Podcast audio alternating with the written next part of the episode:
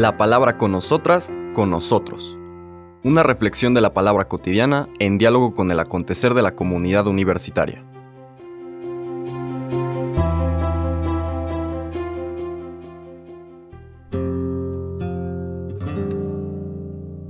Hola, buenos días. Bienvenidas, bienvenidos a la palabra con nosotras, con nosotros. Hoy miércoles 19 de octubre de esta vigésima novena semana del tiempo ordinario regresamos al Evangelio de San Lucas, versículos 12, 39 al 48.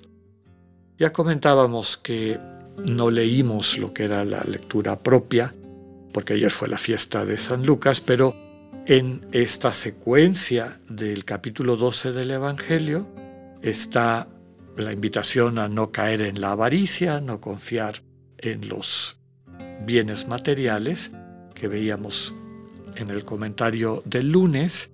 Luego el discurso del Señor de la Providencia. Dios sabe lo que necesitan. No pierdas el tiempo distrayéndote por procurarte qué debes de comer, qué debes de vestir porque finalmente el ego va a distorsionar tu experiencia de necesidad y vas a descuidar lo verdaderamente importante. Dios estará ahí para mostrarte qué es lo que necesitas y acompañarte procurándote aquello necesario para tu vida. Y sobre todo para que no descuides tu capacidad de amar con lo que tienes. Termina ese discurso, busquen primero el reino de Dios y todo lo demás vendrá por añadidura. Luego hay un pequeño párrafo que también es parte de la lectura del día de ayer, que por la fiesta de Lucas fue sustituida por el capítulo 10 y no el capítulo 12, donde termina toda la enseñanza del discurso de la providencia, invitándonos a reflexionar dónde está nuestro verdadero tesoro ¿Dónde está tu corazón? ¿A qué le tienes más confianza? ¿Qué es lo que pones en primer lugar o tiene mayor valor en tu vida?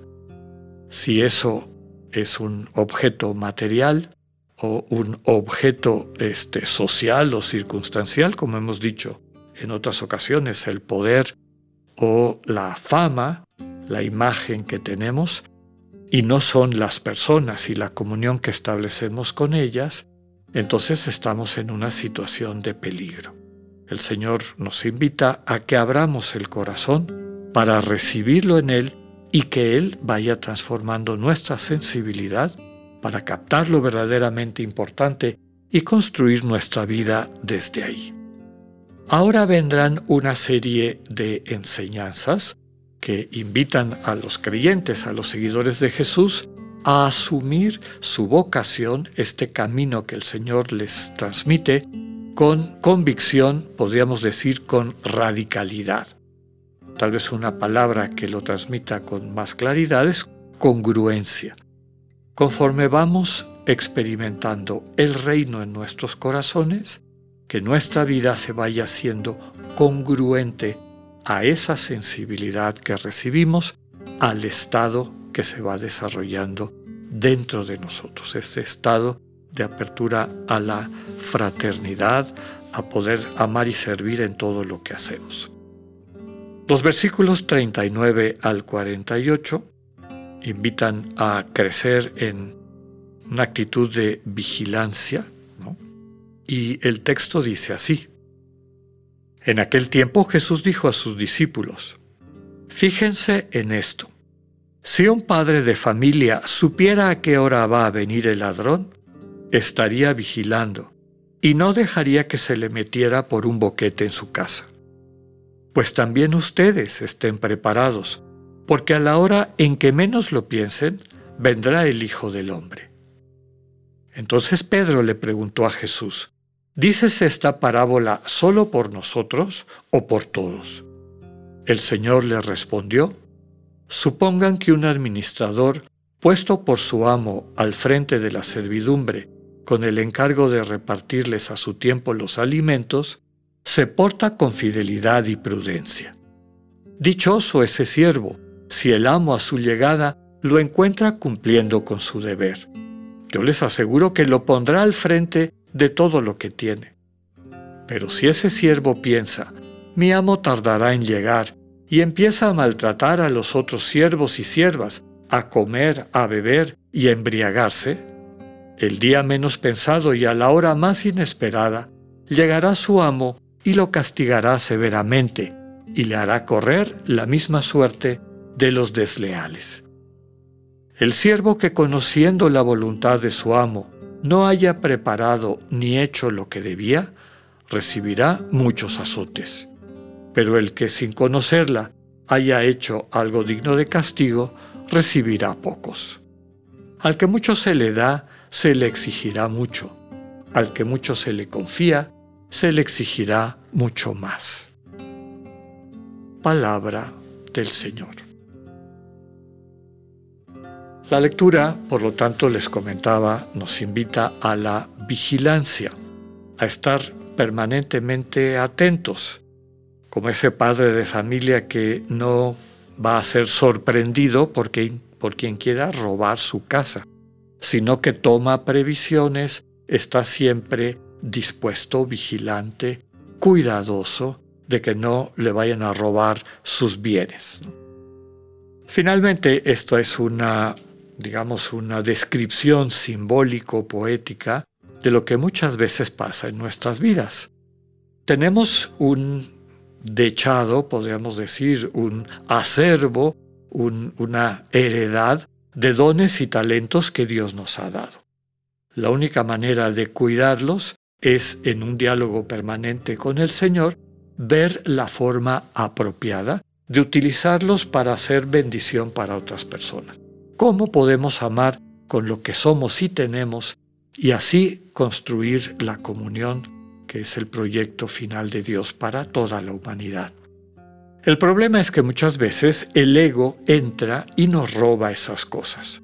Y en vez de utilizar esos bienes, talentos y a veces también las fragilidades, no por sí mismas, sino porque las fragilidades a veces nos hacen misericordiosos, comprensivos, compasivos, con las otras personas, si el ego nos roba todas esas cosas para alimentarse a sí mismo, pues perdemos la oportunidad de convertirnos en esa bendición que es el centro de nuestra vocación.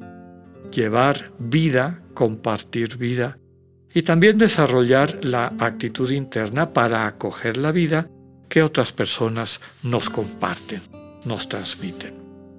La invitación de la segunda parte, cuando Pedro le pregunta al Señor, ¿esto es solo para los para nosotros o para todas las personas?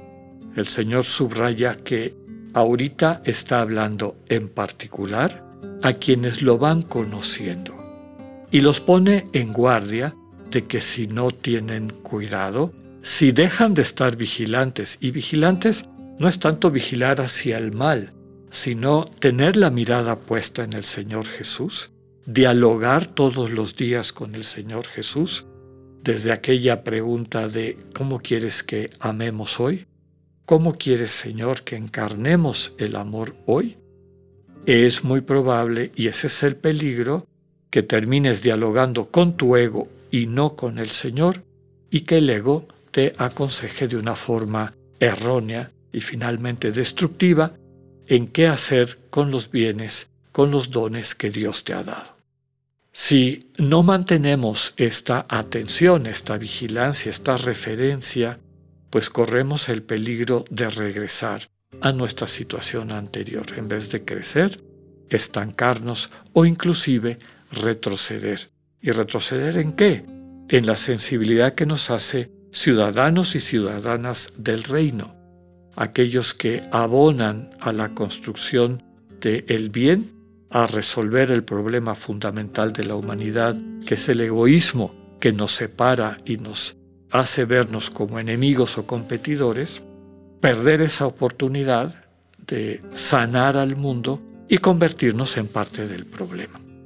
Como dice al final, al que mucho se le da, se le exigirá mucho. El que tiene mucho, que lo use para que pueda transformar el mundo para bien con todos los recursos que, que se les ha dado. Y a quien se le confía bastante, pues se le pedirá que también lo aplique en esta construcción de la comunidad centrada en el Señor. Pidamos la gracia al Espíritu de operar continuamente esa comunión con el Dios vivo, de tal forma que toda nuestra vida coadyuve, fortalezca, guíe a nuestros hermanos y hermanas en este camino hacia la vida plena. Que tengan un buen día, Dios con ustedes.